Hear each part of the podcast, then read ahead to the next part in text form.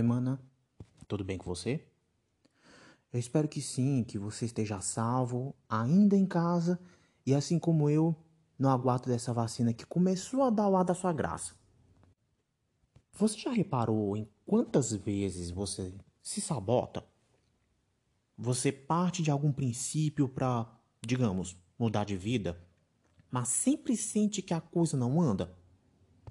Será que você não caiu de novo nas auto-armadilhas? Me permita lhe fazer um pequeno, é, uma pequena reflexão para ver se isso acontece com você. Eu me chamo Isaac Melo e você está no podcast Não Pira, Mana.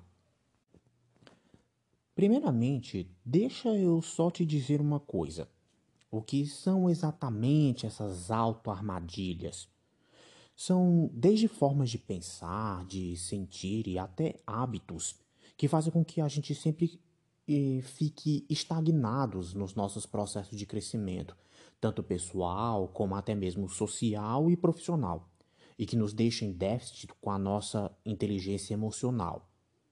Eu também não vou dizer que você vai se transformar numa figura perfeita, pois isso não existe. Ou seja, você pode acabar caindo nelas de novo. Só que quando você passar a se observar mais como essas armadilhas funcionam, por que, que elas funcionam, principalmente quando você fizer um comparativo com a sua vida, a sua forma de pensar, você vai tender a se policiar mais para não cometer os mesmos erros. Tá pronto? Pois vamos lá. Número 1. Um, não perdoar. Como diz o Dr. Laí Ribeiro, perdoar, antes de ser um ato de amor, é um ato de inteligência. Quando você não perdoa alguém, automaticamente gera em você o peso e a amargura do ressentimento. É literalmente um peso que vai nas suas costas e que lhe impede de seguir em frente. Mas isso não significa que perdoar é, quem lhe fez mal, ou seja, não, não significa que quem lhe fez mal esteja imune às consequências é, das ações dela para com você. Até mesmo você, se quem gerou o mal tiver sido você e você nem se deu conta. Por isso, se por acaso você tiver sido roubado por alguém, Perdoe essa pessoa, mas faça um BO. Se, por exemplo, você foi traído, perdoe a pessoa, mas termine o relacionamento. Por isso, perdoar não significa voltar a falar ou confiar com quem foi que te machucou de certa forma, mas significa buscar uma forma de encontrar a paz interior. Um ditado que fala sobre o rancor é bem direto. Guardar ressentimento é como beber veneno e esperar que o outro morra. E venhamos e convenhamos. Não é nem um pouco inteligente fazer isso, né? Número 2. Fofocar. Pessoas inteligentes não fofocam, porque elas sabem que se falarem de outra pessoa pelas costas, óbvio que esse, essa pessoa vai ficar sabendo. Fofoca nada mais é do que uma forma bem superficial de se relacionar com outra pessoa que nunca levará a nada que vale a pena, pois ela é movida, sabe pelo quê?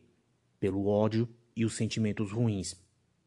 Se por acaso alguém vier com aquele babadinho básico, analise primeiro se é verdade antes de concluir.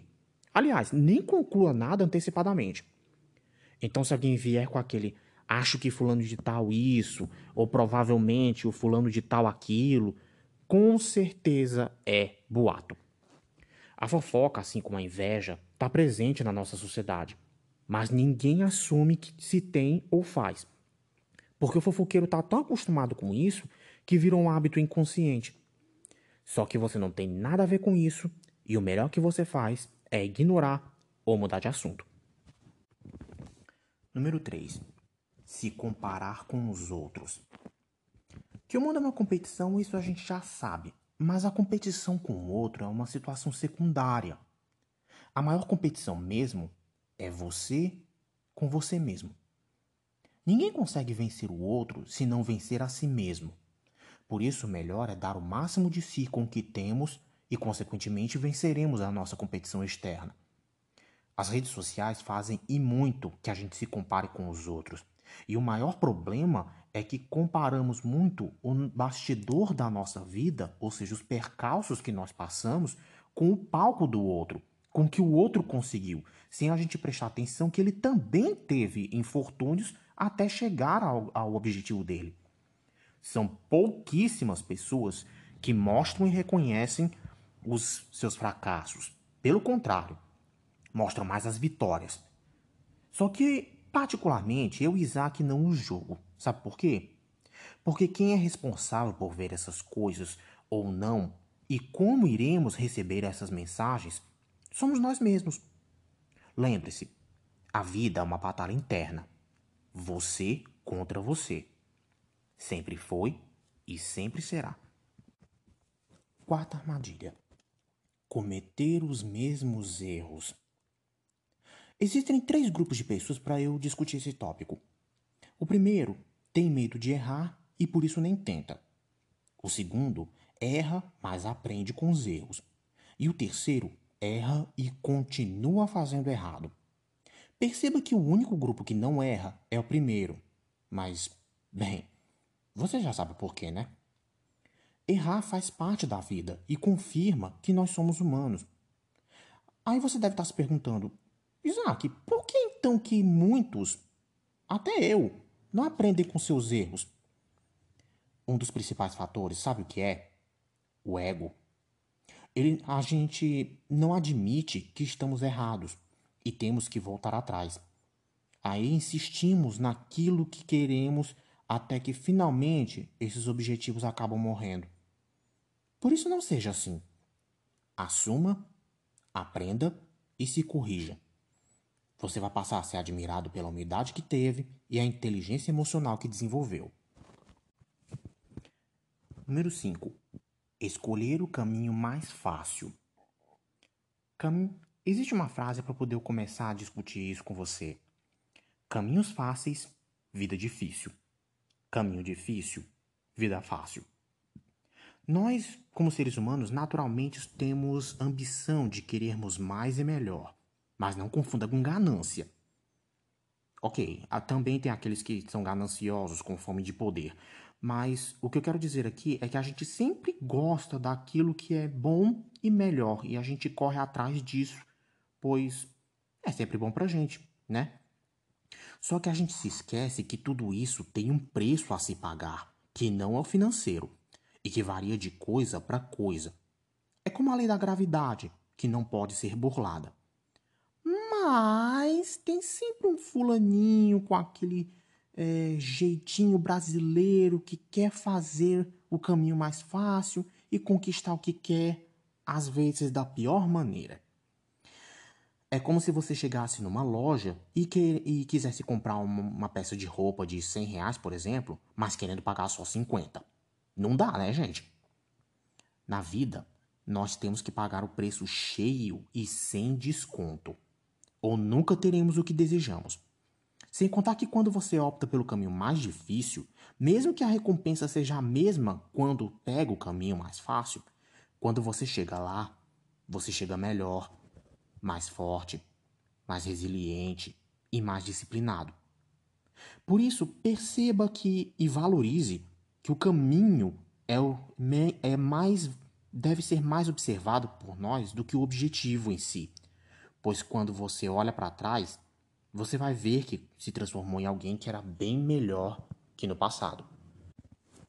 Número 6. Mentir para si mesmo. Que mentir para alguém também sabemos que não é, nunca foi e nunca será bom, certo? Mas já parou para pensar que sobre mentir para si mesmo deve ser do mesmo jeito ou pior? Para algumas pessoas parece que sim, pois você deve ter visto esses exemplos acontecerem. Por exemplo, a personagem da Lilia Cabral na novela A Força de o Querer, que está sendo reprisada na Rede Globo. Ela sempre diz para todo mundo que não é viciada em jogo, sendo que claramente ela é uma viciada. Ou, por exemplo, também aquelas pessoas que reclamam de tudo tem dentro de casa, ou até que não tem dentro de casa, mas quando vê alguém prosperando, diz que está satisfeito com o que tem, que conseguiu foi com o do trabalho. Enfim, essas pessoas sempre se justificam e mentem para si mesmas. Não tem a coragem de dizer que tá na merda, que é grato por tudo, mas que não está satisfeito com o que tem ou com o que é. Aí ela não se dedica a evoluir. Ninguém melhora naquilo que não precisa ser melhorado. Ela pensa, fala que está tudo bem, que não precisa nem se dedicar e nem fazer nada. Mas um dia a conta chega. E ela não é barata.